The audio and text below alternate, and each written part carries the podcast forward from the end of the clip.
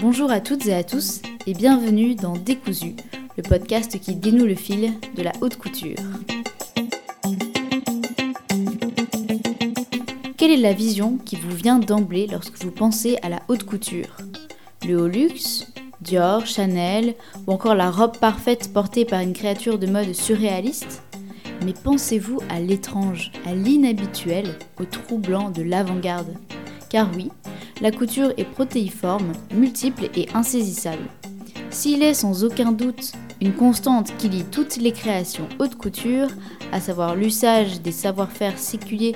comme contemporains uniques dans des ateliers parisiens comportant tout ce que le monde compte comme les meilleurs artisans, pour autant, le textile est un médium qui ne connaît de limites à sa création que son rapport au corps et donc qui par ce biais-là toute forme possible en remettant sans cesse en question le rapport de l'homme à son corps et à son environnement. C'est en tout cas ce que les créations d'avant-garde dans la couture s'ingénient à faire.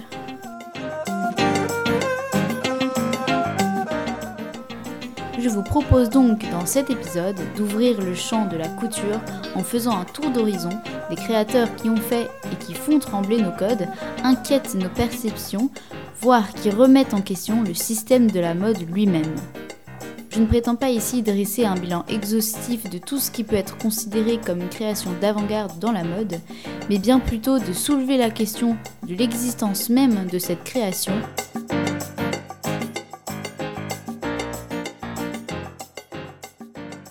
D'abord, il est nécessaire d'établir une définition du terme d'avant-garde afin d'en comprendre la portée et sa pertinence quand il en vient à parler de mode, de sorte à comprendre les mécanismes en jeu dans la démarche des créateurs.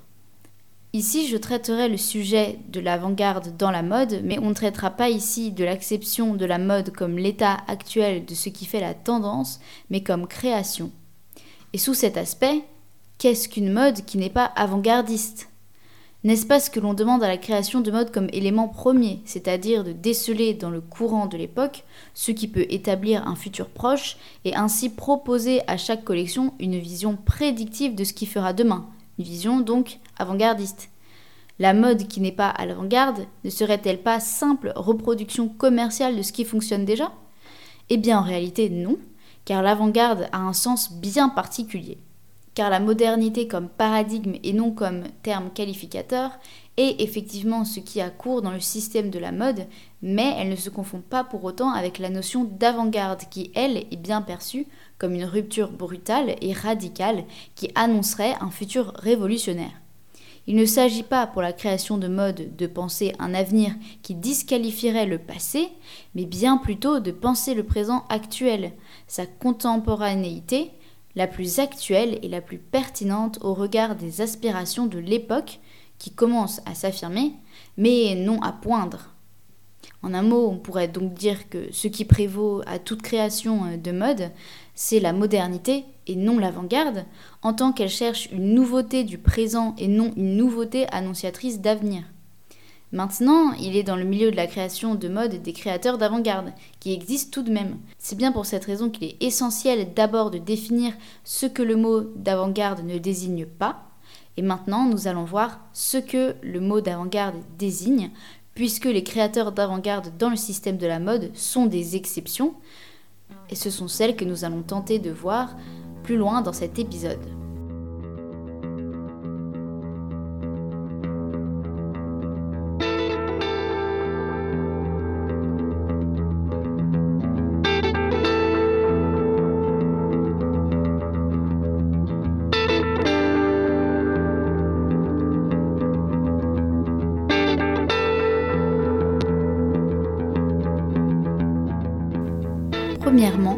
Définition du terme. Avant-garde non féminin. 1. Partie d'une armée qui marche en avant du gros des troupes à des fins de reconnaissance et de protection. 2. Mouvement artistique novateur. Au figuré, à l'avant-garde de, devant, à la pointe de, être à l'avant-garde du progrès, qui joue un rôle de précurseur comme le cinéma d'avant-garde. Synonyme avant-garde ou tête, pointe, ou encore d'avant-garde, avancée, de pointe, futuriste, novateur, révolutionnaire. Définition ancienne, XVIIe siècle. Terme de guerre. C'est la première ligne d'une armée rangée en bataille, la première division d'une armée, celle qui marche à la tête. Tout corps d'armée est composé d'avant-garde, d'arrière-garde et de corps de bataille. Définition issue du Dictionnaire universel de Furtière publié en 1690. Toutes ces définitions viennent du dictionnaire Le Robert d'ICO en ligne.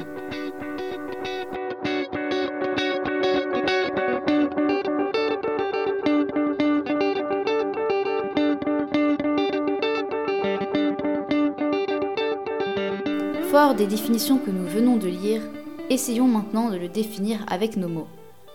Le terme d'avant-garde, qui est apparu au début du XIXe siècle dans le sens qu'on connaît aujourd'hui, est en référence directe au terme militaire de l'avant-garde, à savoir la ligne de front la plus vulnérable car la plus avancée. C'est cette dimension qui est reprise et transposée dans un domaine artistique, donc les créateurs d'avant-garde sont ceux qui réalisent une œuvre nouvelle, expérimentale, en avance sur son temps, qui sont donc davantage sujets à la critique, puisqu'ils sont à l'avant-garde de ceux qui vont se prendre les coups. Ce sont donc les plus en avant dans la création artistique. Les créations d'avant-garde refusent généralement de reproduire les créations de leurs contemporains, mais surtout de leurs prédécesseurs, quand bien même ils s'inscrivent souvent dans une filiation sur laquelle ils s'appuient, de sorte à mieux pouvoir la dépasser. Il n'y a donc pas ici question de nier absolument son passé, mais bien plutôt d'importer une réflexion nouvelle à partir d'un passé dont on a conscience. On pense évidemment à des artistes tels que Picasso, Kandinsky, mais surtout Marcel Duchamp, et on constate ainsi que l'avant-garde se concentre souvent sur la recherche d'une déconstruction, d'une remise en perspective du rapport que l'on entretient avec la création, de sorte à en élargir les possibilités et à s'affranchir de normes héritées du passé. L'avant-garde se concentre ainsi sur une recherche expérimentale d'un art nouveau, et c'est donc pour cette raison que les artistes d'avant-garde sont les plus critiqués, car ils réalisent des créations insolites, déroutantes, voire choquantes, euh, eu égard à la visée qui est précisément la perturbation et la remise en question de nos habitudes. Aujourd'hui, nous nous questionnons donc sur qu'est-ce que la notion d'avant-garde et surtout qu'est-ce que la création d'avant-garde dans le milieu de la couture et de la mode plus généralement. Mais il s'agit donc d'une thématique particulièrement intéressante à aborder lorsqu'il en vient à parler de haute couture, car on imagine souvent la création couture comme euh, certes le lieu d'un haut luxe, d'une confection de la robe de princesse idéale, si je caricature, mais c'est aussi et peut-être surtout un véritable laboratoire d'expérimentation de l'humain, du rapport de l'homme à son environnement, à son propre corps, mais également sur des normes sociales qui régissent l'apparence et, de ce fait, sur l'arbitraire du vêtement. Mais il est important de ne pas confondre l'avant-garde, comme je le disais, avec une esthétique euh, en particulier, comme on a tendance euh, à parfois le faire en parlant de mode avant-garde, euh, puisqu'il est au contraire nécessaire d'avoir en tête que ce terme définit une certaine approche de la création, une démarche et non un style. On retrouve donc une infinité d'esthétiques qu'on peut en réalité qualifier d'avant-garde, et non pas seulement une esthétique post-apocalyptique, comme ce qu'on pourrait entendre euh, assez facilement aujourd'hui. Et la complexité de ce sujet est la problématique de la limite entre la mode et l'art, car euh, peut-on encore considérer une création textile euh, comme une pièce de mode si elle est importable ou invendable? N'oublions pas que si la mode peut être considérée comme une forme d'art, son but premier reste tout de même de vêtir celui à qui se destine la création. Les créations d'avant-garde ne sont donc pas nécessairement des pièces euh, impossibles ou importables destinées à un, seul musée, mais ce sont bien plus souvent, tout du moins dans l'acception que nous essayons de lui donner aujourd'hui, des pièces uniques et d'une originalité sans égale, mais tout à fait susceptibles d'être portées dans le quotidien. J'entends là d'être portées dans le quotidien de manière pratique. Ce qui rend leur port rare et bien plus compliqué, en réalité, c'est évidemment leur opposition aux normes vestimentaires qui régissent de près ou de loin nos garde-robes à tous. En d'autres mots, Parler de création couture d'avant-garde ne veut pas forcément dire parler de sculpture textile démesurée dont l'humain ne serait que le support vivant, mais bien plus de parler d'une façon nouvelle et inhabituelle de concevoir l'habillement, son corps et le rapport que nos vêtements entretiennent avec le monde et ce que cela dit de nous. Alors pour préparer euh, cet épisode, j'ai notamment regardé la vidéo du youtubeur Bliss Foster qui aborde la mode d'un point de vue particulièrement intéressant, en cela qu'il se concentre sur euh, l'analyse des vêtements et de tous les processus euh, dont ils sont issus et ainsi la portée créative et réflexive de chaque pièce, mais également de chaque défilé et de chaque marque. Et donc dans sa vidéo What Does Avant-Garde Fashion Really Mean? il cite la militante et essayiste Suzanne Sontag, donc dans son essai Against Interpretation, euh, écrit en 1866, dans lequel elle définit l'avant-garde comme euh, The experiments of form at the expense of content. Ce qu'on pourrait donc euh, traduire par l'expérimentation de la forme aux dépens du contenu. Ce que Bliss Foster dans sa vidéo décrit ensuite comme étant pertinent en matière d'art contemporain mais non en matière de mode, la pertinence irait du côté de l'inversion des termes, c'est-à-dire une expérimentation du contenu au détriment de la forme, en cela que les artistes, donc les artistes d'art contemporain, plasticiens, d'avant-garde, feraient des créations qui privilégient une réflexion sur la forme au, au détriment d'une visée conceptuelle inhérente au contenu, là où les créateurs apporteraient davantage une reconstruction de la façon de penser le vêtement au détriment, encore une fois, de la forme. Mais à titre personnel, je ne suis d'accord avec aucune de ces deux définitions, car je ne trouve pas qu'il soit particulièrement pertinent d'opposer la forme au contenu, ni dans l'un euh, ni dans l'autre cas. Selon moi, l'avant-garde et la création en général se situent dans un lien entre les deux, non l'un contre l'autre ou l'un pour l'autre. Euh, le contenu sert la forme et vice-versa. Euh, du moins, si on se situe dans une temporalité post-moderne, pour laquelle la notion de beauté et euh, de respect de canon esthétique avant tout est dépassée. Mais je comprends effectivement cette définition eu égard à la limitation imposée aux vêtements quand il en vient à parler de forme, pas comme euh, l'art contemporain qui lui peut se déployer sur n'importe quel médium. Donc je pense par exemple à la performance, à la sculpture, au land art, à la photo, la peinture, l'installation, etc. Et donc au regard de la nécessité de l'habillement, euh, qui est bien évidemment au cœur de la création de mode, ce qui n'est pas le cas pour euh, la création de toute autre forme d'art plastique, on comprend aisément que l'innovation par rapport à certaines normes qui régissent le vêtement peut se faire au profit d'une forme euh, jusqu'ici habituelle et non portable, entre guillemets, certes dans la notion de, de praticité, mais surtout dans la notion d'habitude sociale, dans le sens où un vêtement peut être portable puisqu'on peut se sentir à l'aise physiquement dedans, mais peut être absolument incongru socialement parlant et donc absolument importable dans une société avec ses propres normes. Par ailleurs, ce que l'on peut dire euh, au regard de la norme, c'est que ce qui est avant-gardiste change au fur et à mesure du temps. Et euh, parfois cela peut aller très vite, donc spécialement dans euh, l'art contemporain ou dans l'art moderne. Je pense par exemple même à l'échelle d'une génération. Donc on peut voir euh, l'art abstrait ou l'art euh, cubiste au tout début euh, du XXe siècle qui assez rapidement, donc en l'espace de 50 ans, est devenu l'art commun, je dirais. Mais là où c'est vraiment intéressant, c'est qu'il en va tout autrement pour le vêtement. L'habit est en effet quelque chose dont chacun se considère familier, car c'est effectivement le cas, tout le monde porte des vêtements, nous sommes tous habillés mais euh, une distinction n'est souvent pas faite, ce qui est par ailleurs, euh, selon moi, euh, la raison d'un mépris si facile de la mode, c'est que l'habit au quotidien et la création couture ne sont pas la même chose, et on ne fait pas souvent le distinguo. Mais il faut absolument faire cette différence puisque dans la création de mode ou de couture, on pense moins à habiller quelqu'un pour qu'il ait chaud en hiver, par exemple, que surtout de construire un manteau avec une coupe innovante euh, qui, traduise une certaine vision dans un certain contexte avec des matériaux particuliers et qui assurent un certain tombé et une, texture innovante. Donc, pour en revenir à la muabilité de la notion d'avant-garde qui n'est pas du tout la même si l'on considère le vêtement ou la création d'art plastique, étant donné que euh, le vêtement est d'abord au cœur de la société par l'intermédiaire de ceux qui les portent, si une création de mode est en désaccord avec des normes qui ne sont pas seulement esthétiques mais sociale, et ainsi que ces désaccords ont un impact direct dans tous les domaines de la société et dans une dimension transclasse, ce que j'entends par là, c'est que lorsque l'on est habillé d'une certaine façon, on va marquer les esprits, et ce, par rapport à n'importe quelle personne de notre société, peu importe son milieu social,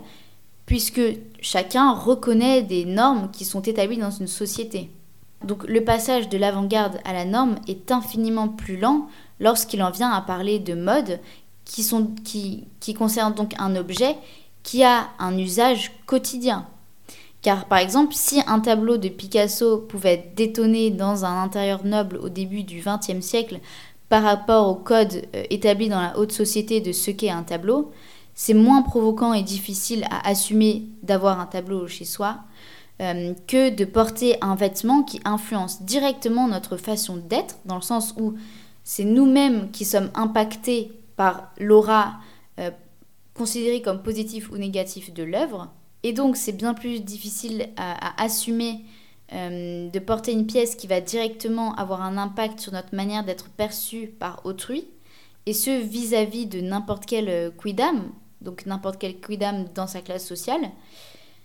Et donc l'évolution d'un art avant-gardiste vers une norme artistique et esthétique, telle que ça a été le cas pour l'abstraction ou le pop art,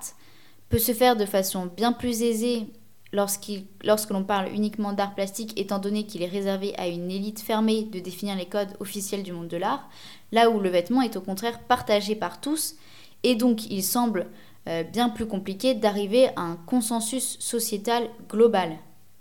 Et donc des créations de la marque, par exemple, comme des garçons, euh, sont tout autant avant-gardistes aujourd'hui qu'elles ne l'étaient lorsqu'elles ont été présentées pour la première fois il y a 40 ans. Et c'est intéressant de voir qu'il est bien plus complexe de faire bouger les lignes en termes de vêtements euh, que dans, dans, toute autre forme de création. On peut y mettre l'hypothèse que cela vient du fait que le marché économique de la mode est quand même ce qui reste au centre de la création de mode. Et peut-être d'une manière bien plus prégnante que dans le marché de l'art, sans pour autant nier la force créative et artistique de la création de mode. Donc voilà, maintenant nous pouvons dire que nous avons bien posé les bases de ce que l'avant-garde signifie dans son terme général et en particulier lorsque l'on questionne l'avant-garde dans la mode.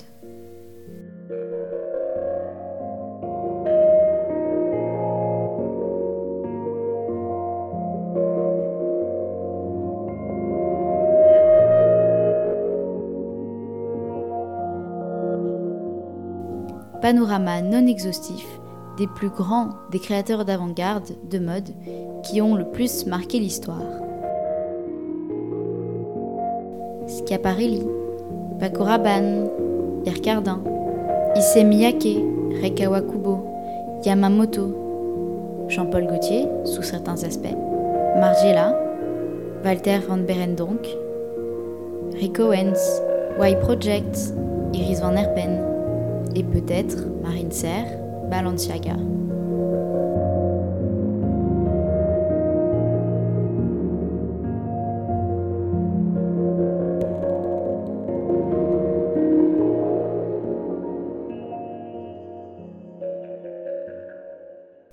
Maintenant que les termes sont bien établis et bien délimités, dans cet épisode, je voudrais retracer avec vous l'histoire des créations couture qui s'inscrivent dans cette conception de la mode, donc de la mode d'avant-garde, c'est-à-dire une conception qui transcende la seule recherche esthétique par le prisme d'un artisanat de haut luxe, mais qui cherche soit à en développer de nouvelles formes au sein même du processus de création, donc par les techniques ou par les matériaux utilisés, ou alors qui cherche à questionner le rapport de l'homme avec le vêtement et l'industrie. Je ne prétends pas ici retracer de manière exhaustive l'histoire de la mode et en faire émerger les différentes figures de créateurs au regard de l'évolution de la société et de ses causes, mais je souhaite relever avec vous les grands noms d'hier et d'aujourd'hui de la création d'avant-garde. On pourrait, sous certains aspects, commencer par la créatrice Schiaparelli, puisque dans une certaine mesure, la créatrice italienne a inscrit sa démarche dans un questionnement du rapport avec le vêtement en tant qu'il devient sous son aiguille une passerelle qui relie le monde réel et le surréel, donc à l'instar du surréalisme, puisqu'elle a en effet beaucoup travaillé avec des artistes surréalistes, notamment Dali, et elle fait de l'être humain un élément vivant d'un tableau surréaliste. Au travers de son travail, on voit donc émerger le questionnement sur la rigidité du réel et de la capacité inhérente à l'homme à se projeter hors du réel. Donc je pense par exemple à sa robe squelette, qui est donc une robe très près du corps noir, où on peut voir en relief cousu sous le tissu des éléments ornementaux qui miment l'ossature d'un squelette idéalisé. Mais je pense également à sa création chapeau-chaussure, qui, encore une fois, remet en question nos perceptions du vêtement sous le prisme d'un regard ludique. Mais le modèle euh, le plus parlant pour illustrer cette, cette, conception de remise en question de la réalité et du vêtement tel qu'inscrit dans des habitudes sociales, est donc la robe Larme, dessinée à l'aube de la Seconde Guerre mondiale et présentée au sein de la collection euh, Le Cirque en 1938. Et donc cette robe s'inscrit dans un dialogue euh, entre la créatrice et le peintre Dali, puisque euh, cette robe de deuil, entre guillemets, telle qu'elle est qualifiée, s'accompagne d'un long voile qui est directement inspiré d'une peinture de Dali, où figure une jeune femme portant une robe euh, moulante déchirée, euh, et d'où l'on peut voir que des, lambeaux de tissu pendent. Et donc ce tableau se nomme Trois jeunes femmes surréalistes tenant dans leurs bras les peaux d'un orchestre, donc peinte en 1936. Et cette robe longue euh, en crêpe de soie bleu pâle euh, donne l'impression par un effet de trompe-l'œil, donc avec euh, les imprimés, que des pans de tissu ont été déchirés et pendent. Et la confusion et le trouble restent total à cette époque où ce genre d'effet est totalement inhabituel, puisque l'imprimé entend évoquer un corps écarché d'où pendent des lambeaux de peau. Et de sorte à davantage encore marquer le troublant de ce motif, euh, on peut voir que le, voile assorti à la robe est directement en lambeau lui-même, dans le sens où il y a euh, des morceaux de, tissu qui sont déchirés, mais bien évidemment cousus de sorte à avoir faussement l'air euh, déchiré. Et sous la partie déchirée, on peut voir une couleur qui se voudrait donc de la couleur de la chair en dessous et qui donne véritablement l'impression qu'on a arraché la peau. On voit bien que la créatrice réalise des vêtements surréalistes et qu'elle met en question le rapport réaliste du vêtement avec celui qui le porte. Après Schiaparelli, on peut bien évidemment citer Paco Rabanne et Pierre Cardin dans les années 60, donc bien plus tard. Donc non pas au regard de leur capacité à répondre à l'ère du temps, comme pourtant ça a été le cas, euh, comme par exemple l'a fait Courrèges euh, en premier, puisqu'il ne s'agit pas là d'avant-garde, mais simplement de création euh, qui réussissent à merveille ce pourquoi la mode est faite, c'est-à-dire habiller les gens au présent, comprendre quel est le désir actuel de la société. Donc on ne peut pas citer Paco Rabanne et Cardin en parlant d'avant-garde en ayant cette vision de leur travail. En revanche, on peut effectivement parler d'eux euh, en tant que créateurs d'avant-garde dans le sens où euh, ils ont remis en question euh, leur manière de créer et d'utiliser des matériaux pour le vêtement. Aussi, sous une certaine mesure, Paco Rabanne a transcendé le concept de vêtement en utilisant des pièces métalliques, de même que Cardin en créant des formes qui ne se réclamaient d'aucun corps, mais assumaient leur indépendance, puisque ce sont de véritables sculptures ludiques et colorées, et Pierre Cardin se voulait en effet être plus qu'un créateur, et celui qui a pourtant une maîtrise parfaite de la coupe, preuve étant qu'il est le chef d'atelier qui a cousu le tailleur bar chez Dior lorsqu'il y travaillait, souhaite dépasser la simple fonction de couturière, entre guillemets, tel qu'il le dit lui-même dans la presse. Donc si son prêt-à-porter rencontre un succès fou autant chez la femme que chez l'homme, notamment avec son modèle euh, Cosmocore, et ses robes légères et ses jerseys euh, aux couleurs acryliques qui tiennent presque seuls euh, à grand renfort de thermocollants, Cardin se lance surtout dans la création de pièces improbables et impossibles que l'on pourrait cette fois-ci qualifier d'avant-gardistes. L'homme qui disait que sa mode ne doit exister que dans la rue à une période où tout va trop vite et qui a fait beaucoup pour la diffusion du prêt-à-porter, s'est tout de même ingénié à la conception de robes sculpturales et extraterrestres qu'il nomme les cardines.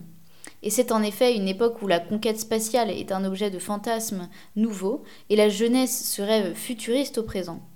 Tourné vers un futur imaginaire, Cardin l'est en effet, et il marquera l'histoire de la mode avec des modèles euh, abruptement géométriques qui ne pensent plus silhouette mais véritablement forme textile.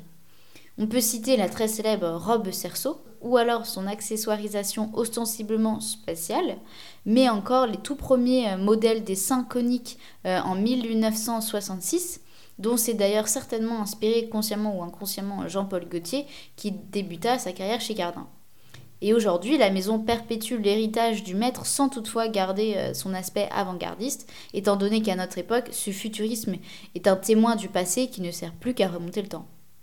Mais c'est à cette même époque que Paco Rabanne présente en 1965 une collection qui méduse euh, toute l'assemblée réunie autour des mannequins et tous ceux qui en prennent connaissance, puisqu'il fait défiler euh, donc sur le marteau 100 mètres, donc pièce euh, musicale de Pierre Boulez, donc grand révolutionnaire de la musique, héritier du dodécaphonisme et adepte de la musique sérielle, ainsi que précurseur de la musique électronique et aléatoire. Et donc sur, cette composition défilent 12 robes faites de matériaux contemporains, à savoir de l'aluminium, euh, du rhodoïde et du métal.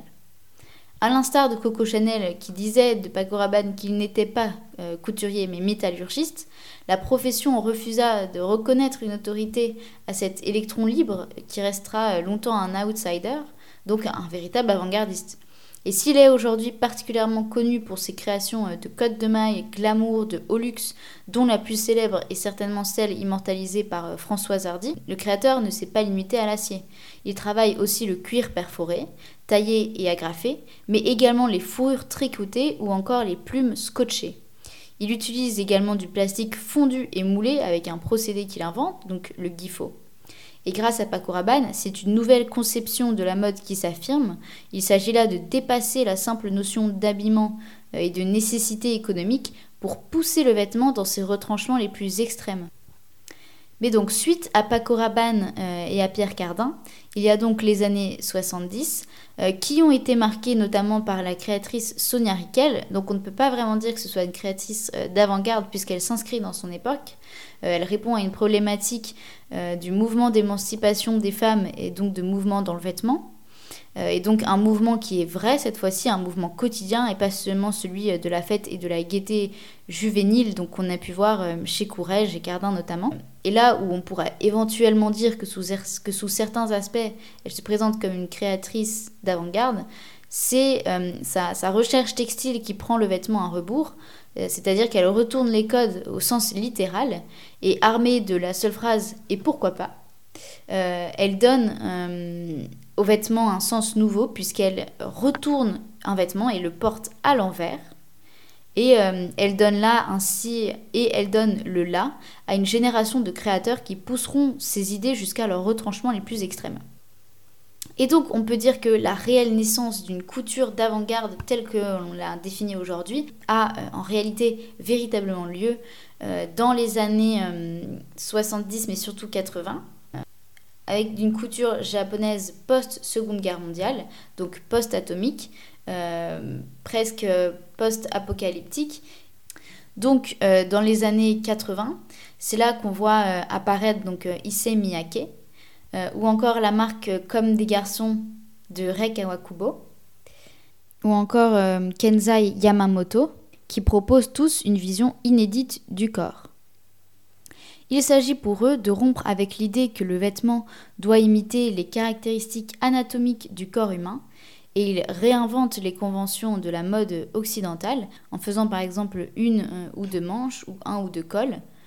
Et on peut citer également euh, euh, Issei Miyake qui revisite un classique japonais en créant un vêtement euh, donc d'une seule pièce, donc euh, avec le projet A Piece of Clothes, euh, qui donnera son nom à la ligne APOC, donc développée à la fin des années 90. Le concept, c'est celui d'un seul vêtement pour tout le corps, et il déploie ainsi sa réflexion contre le démembrement du corps tel qu'il est conçu dans l'esthétique vestimentaire occidentale. Et il y a donc au sein de la, de, la, de la démarche de tous ces créateurs une véritable rupture avec le marquage du genre. Il y a notamment l'inversion du code féminin, on ne cherche plus euh, à marquer les courbes, et donc dans une façon différente euh, des années 60 où il y a encore une nette différence entre les créations pour hommes et pour femmes. Ici, il s'agit réellement de concevoir le corps humain et une silhouette asexuée. Mais il y a également une réflexion par rapport euh, au mode de fabrication. Donc il y a presque une revendication de l'imperfection. Euh, donc on pense notamment à Comme des garçons avec euh, la création du pull euh, lace, donc un pull troué avec des bords effilés. Et donc on peut synthétiser cette, cette démarche en la définissant par trois points différents. Donc tout d'abord une remise en question de la fonction de couverture et de protection du corps humain, mais également de la valeur de parure et de l'exacerbation des caractères sexuels. Donc cette fois-ci c'est une opposition notamment euh, aux années 60, euh, bien qu'il pensait également à la libération des mouvements, comme on peut le voir notamment dans une interview euh, Ina de Paco Rabanne, qui, en définissant la mariée des années 2000, parle d'une disparition totale de toute pudeur féminine pour au contraire pouvoir aller exacerber encore plus cette nudité du corps, là où au contraire les créateurs japonais veulent vraiment désexualiser le corps. Euh, et la troisième remise en question est également au niveau de la production euh, d'un objet fini, et donc un objet euh, qui est matérialiste et luxueux. Et d'ailleurs, cela fait penser à ce qui s'est passé préalablement dans l'histoire de l'art avec les, peintres modernes, donc je pense notamment à Berthe Morisot, qui ne terminait pas ses œuvres et laissait volontairement le lin apparaître. On remarque donc que cette couture euh, d'avant-garde s'établit comme le développement d'un contre-modèle de mode. Et cette conception anti-mode euh, de la mode euh, va être suivie dans les années 90 de créateurs belges, donc tels que Walter van Berendonck ou encore Bernard Willem, mais surtout Martin Margiela, qui va bien plus loin puisque son travail s'inscrit dans une remise en question euh, du système de la mode. On pourrait euh, par ailleurs penser que la démarche déconstructive de Margiela se résume à renverser les mécanismes de fabrication, mais en réalité, il s'agit de remettre en question l'ontologie du vêtement tel que compris dans notre société et vis à -vis de la place qu'il occupe dans le système de mode. Il s'agit pour lui d'aller à contre-courant de la fascination grandissante euh, de la mode pour euh, la démystifier et euh, la ramener à ce qu'elle est, ainsi que ramener le vêtement à ce qu'il est, et penser ainsi notre propre regard et notre propension naturelle, ou non d'ailleurs, à, donner trop d'importance à un objet manufacturé. Toutefois, il n'est peut-être pas nécessaire de concevoir son travail comme une déconstruction totale du système même de la mode, car bien loin d'en sortir, en réalité, il lui donne une ampleur nouvelle et ainsi mystifie la démystification. Il s'agit donc moins de retourner et de rendre visible le système en lui-même, bah, si cela était d'ailleurs possible, mais euh, il, faut en réalité en rester aux vêtements puisqu'il rend sa réalité euh, première à un bout de tissu, sans prétendre, du moins en apparence, lui donner une valeur d'objet euh, mystérieux et impénétrable. Donc extrêmement complexe et riche, l'œuvre de Martin Margiela révèle une vérité et ses contraires, et elle est à la fois génératrice d'une honnêteté sans égale, et en même temps incroyablement mystérieuse car inhabituelle et donc toujours autant impénétrable. Mais on peut dire que dans son travail, il y a véritablement la mise euh, en évidence processus de fabrication du vêtement. Et le vêtement est à lui-même son, son, propre documentaire. Et euh, c'est d'ailleurs pour ça que cette démystification en est peut-être d'ailleurs une nouvelle. Mais il y a également dans son travail la remise en question du, du vêtement comme produit, c'est-à-dire comme un artefact terminé selon les codes préétablis, donc des codes qui auraient le même rôle que qu'aurait le point dans la phrase. Mais décaler euh, le lieu de la finition ou non-finition qui marque la fin du produit dans son processus de création n'est pas réellement lui interdire infini. Autrement, euh, le vêtement se découdrait à même le corps s'il ne le terminait vraiment jamais. Et donc peut-être que la difficulté à sortir euh, le vêtement de son système vient de ce que ce système n'est pas si arbitraire qu'on le prétendrait, à l'instar par exemple des genres littéraires. Donc par exemple, euh, comme on, peut penser euh, aux nouveaux romans qui ont essayé de faire sortir la poésie du domaine poétique et le roman du domaine romanesque. Et en réalité, on se rend bien compte que on y retourne. Et donc on se rend compte que l'intérêt de l'œuvre de Margiela est peut-être moins de la penser comme une refonte totale du système de la mode, mais il s'agirait peut-être davantage de la penser comme une œuvre qui apporte une nouveauté qui est la réutilisation d'un vêtement et de son histoire, un recyclage qui défait, refait et restructure toujours un autre vêtement. Et donc on pourrait dire que Margiela se figure comme le docteur Frankenstein de la couture. il y a un réel renversement euh, des conventions économiques dans le système de la mode de ce fait puisque euh, il fait du nouveau avec de l'ancien et c'est un geste radical euh, puisque ce qu'il affirme de cette façon c'est que pour innover, pour faire de l'avant-garde, il faut refuser de faire du neuf. Et on comprend ainsi qu'il soit très compliqué euh, d'aller plus loin encore dans cette démarche, puisque la mode reste tributaire d'un système économique. Et c'est d'ailleurs pour la radicalité du travail de Margiela, qui est donc, si l'on reste vraiment entièrement fidèle aux valeurs premières du créateur, devrait donc s'inscrire totalement en opposition avec le système de la mode, et notamment par le souhait du créateur de n'apparaître que derrière euh, euh, les, petites mains et euh, de sortir de ce système de show business qui met le directeur artistique sur un piédestal. Et c'est d'ailleurs pour cette raison qu'il y a eu énormément de critiques à la nomination de John Galliano à la tête de Margiela, puisque fort de tous les scandales qui l'ont précédé, il est une véritable tête d'affiche du milieu de la mode, si l'on peut dire. Mais pour autant, euh, sa manière de concevoir la création c'est Margiela reste assez fidèle à la manière qu'avait le créateur de concevoir la marque. Et on peut notamment citer euh, en libre accès sur YouTube les documentaires qui sont d'ailleurs très longs euh, de la maison Margiela, qui présentent en détail tout le processus créatif et la création de chaque pièce, de sorte encore à aller dans cette démystification du vêtement, mais encore selon moi, en créer en vérité une nouvelle. Par ailleurs, il est absolument fondamental de préciser que l'apport fondamental euh, de Margiela est moins dans le fait d'utiliser des pièces euh, que dans le fait de euh, les reconstruire totalement. C'est-à-dire qu'elles sont entièrement retravaillées et non pas utilisées comme telles. Et pour terminer ce panorama, je citerai brièvement des créateurs qu'on pourrait qualifier aujourd'hui d'avant-garde, qui sont donc totalement contemporains. Euh, je pense notamment à Rick Owens qui, euh, avec une esthétique très euh, grunge, un petit peu gothique, mais toujours très élégante, va dans une provocation qui remet en question le système de la mode avec des pièces qui ont des couleurs toujours très ternes, mais avec une réelle valeur sculpturale et une créativité sans pareil. Il a notamment présenté un défilé qui reprenait un petit peu le scandale qu'a pu faire Yves Saint Laurent lorsqu'il a présenté pour la première fois le buste d'une femme nue sous un chemisier transparent, euh, en présentant euh, des vêtements qui laissaient apparaître euh, les appareils génitaux masculins de ces mannequins qui défilaient donc sur scène. On peut également citer la très intéressante marque Y Project qui euh, se propose une, remise en question des éléments normatifs du vêtement, donc par exemple en rajoutant une manche ou en décalant un col ou en réajustant une boutonnière. Il ne s'agit donc pas de vêtements absolument importables ou absolument improbables, mais des vêtements euh, tout à fait quotidiens avec un léger twist, euh, de sorte à montrer qu'à quelques centimètres près ou qu'à quelques codifications près, le vêtement peut en réalité être totalement perturbé et perturbant. Et on pourrait également citer euh, une, vision cruelle euh, euh, de, la conception du vêtement, donc cruelle dans son sens premier, donc dans son sens charnel, de, de, mettre à même la chair. Et on pourrait citer le créateur Carol Christian Poel,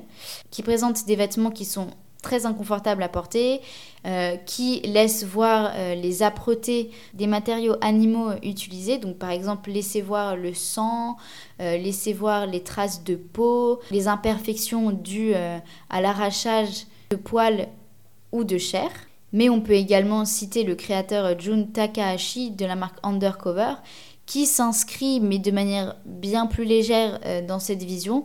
avec notamment parfois des boutons en forme de globe oculaire ou encore des vêtements qui se veulent beaux parce qu'ils sont moches, tel qu'il le définit lui-même. Mais on peut également citer dans la manière de concevoir les vêtements euh, la créatrice Marine Serre ou encore le créateur Kevin Germanier, dont nous avons déjà parlé dans l'épisode consacré euh, à la mode et à l'écologie, qui donc recrée totalement des pièces à partir d'autres textiles qu'il reforme totalement.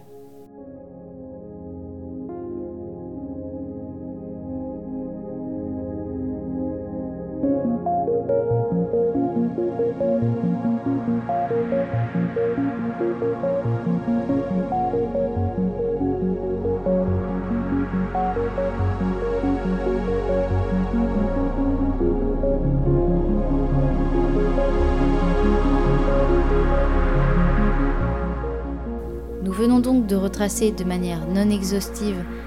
les grands noms de la couture d'avant-garde et de tracer le fil de leur création dans l'histoire, mais nous n'avons pas encore vu quelle est la conséquence de ces créations et quelle existence possible pour une telle mode.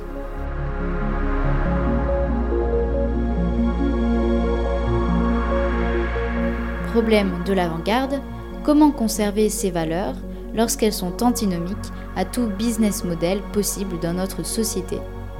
Comment concevoir et entretenir une marque d'avant-garde si elle n'est pas vendable? Et si par ailleurs elle ne se veut pas vendable?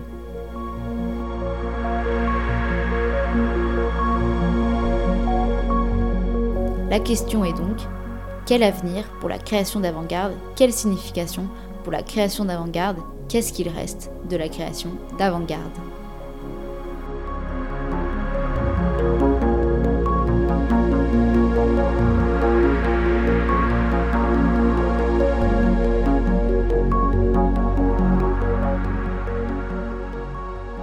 C'est là que la création d'avant-garde en mode pose réellement problème.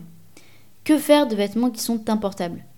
Souvent, les créateurs de mode d'avant-garde font faillite, puisqu'ils sont soit obligés de créer des pièces passe-partout, comme, des garçons avec son célèbre logo cœur avec des yeux,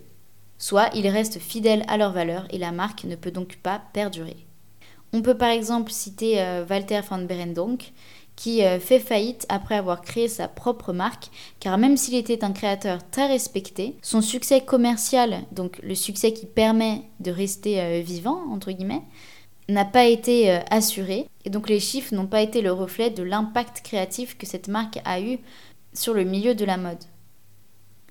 Ce qui reste, ce sont donc surtout des pièces de collection qui sont achetées par des collectionneurs ou par des musées.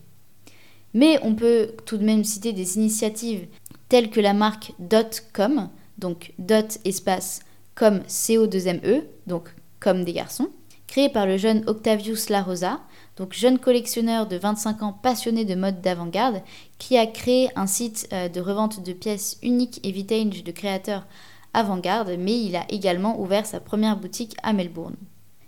Et par rapport à cela, on peut donc se demander quelle évolution finalement a permis la couture d'avant-garde. A-t-elle permis un nouveau rapport aux vêtements ou un nouveau rapport au corps? Certainement, la création d'avant-garde a permis de concevoir la création textile comme un médium d'expérimentation pure et plus uniquement comme inscrit dans un marché économique. Je pense notamment à la créatrice Iris Van Herpen qui réalise de véritables œuvres d'art mais qui ne sont absolument pas euh, disponibles à la vente ou portables, et là cette fois-ci en termes pratiques. Avec l'émergence aujourd'hui, et ce depuis plusieurs décennies, du prêt-à-porter et de la fast fashion, il n'est plus véritablement question d'habiller les femmes ou parfois les hommes quand on pense couture. Certes, certaines pièces sont vendues à des clientes richissimes à l'occasion de mariages, de cérémonies ou autres, mais l'immense majorité des créations couture sont destinées à rentrer dans les archives, dans des musées ou chez des collectionneurs. Et la création d'avant-garde en couture n'était certainement pas possible avant la création et la diffusion du prêt-à-porter, qui a permis l'émergence d'une création en contrepoint, c'est-à-dire d'une création qui tire son intérêt euh, d'un écart creusé entre elle et ses homologues. C'est-à-dire que c'est uniquement à une époque où le vêtement se diffuse de manière homogène que peuvent émerger des pièces réellement singulières. Et ces créateurs insolites ont permis d'inscrire le vêtement dans une recherche autre qu'ornementale qui délivre une véritable réflexion sur le corps et notre rapport à son image. Mais est-ce véritablement toujours de la mode? Eh bien oui, dans une certaine mesure. À trop vouloir rapprocher la mode de l'art, on en oublie qu'une finalité pratique reste tout de même l'élément fondamental et le point de départ à toute création textile. Puisqu'en effet, le vêtement, s'il est dépouillé de toute fonction vestimentaire, est-il toujours vêtement? N'est-il pas simple support de création comme le serait la peinture? Et ne deviendrait-il pas alors un médium de l'art contemporain, pour lequel c'est moins l'objet que le concept qui prévaut? On peut à cet égard citer la marque HAMU, donc créée en 2016 par les créateurs Abraham Guardian et Mamoru Oki, et exposée en 2019 au Palais de Tokyo au sein d'une exposition d'art contemporain et non de mode. Leurs pièces inspirées de créatures terrifiantes qui peuplent les pays de l'enfance relèvent d'une recherche sur ce qui fait de nous des hommes civilisés, ce qui compose nos terreurs et les normes sociales qui contribuent à les former. Mais le vêtement n'est ici qu'un médium, au même titre que la glaise l'est pour la sculpture. Et il devient davantage sculpture qu'objet de mode. En revanche, lorsque les créateurs inscrivent leur réflexion dans une visée qui pense le quotidien, qui pense le vêtement dans son espace social, alors là, oui, on peut parler de mode. Je pense notamment à Margiela ou Y Project, mais encore la marque vêtements dont je n'ai pas eu le temps de parler euh, ici, qui propose des pièces tout à fait portables, entre guillemets, mais qui ne se réclament pas moins d'un rapport conceptuel et réflexif porté sur le vêtement. Par l'intermédiaire d'un détail signifiant, d'une couture apparente, d'une boutonnière de travers, d'une chemise asymétrique, d'un jean en biais ou d'une manche en trop, c'est à la fois un postulat d'avant-garde qui se dresse devant nous face à ces pièces, à la fois une attitude accessible à tous que recèle leur création. Il faudrait ainsi diviser la création d'avant-garde en deux espaces différents mais complémentaires, ce qui est destiné à nous faire vivre autrement notre rapport à notre corps et à notre espace, mais ce qui est destiné à nous le faire vivre de manière sensorielle, ce qui nous permet de prendre conscience du vêtement que l'on porte, et de l'autre côté, ce qui est destiné à provoquer un œil artistique et réflexif qui perçoit un concept esthétique et intellectuel au travers d'une pièce de musée et qui donc se constituera extérieurement à notre corps et non de manière sensorielle. Mais le musée n'est pas l'espace quotidien, le support d'exposition n'est pas l'humain, et un vêtement qu'on ne peut porter n'est pas de la mode.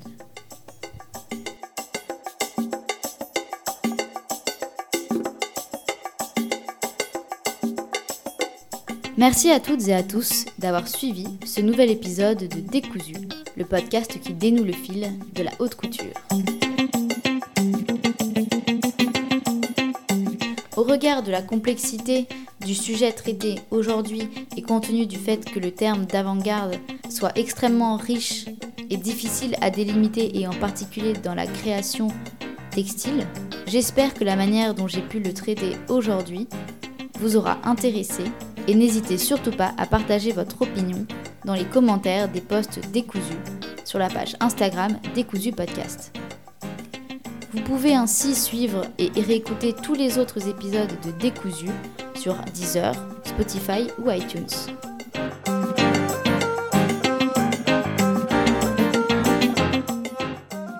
Merci encore pour votre écoute et je vous dis à très bientôt pour un nouvel épisode de Décousu le podcast qui dénoue le fil de la haute couture.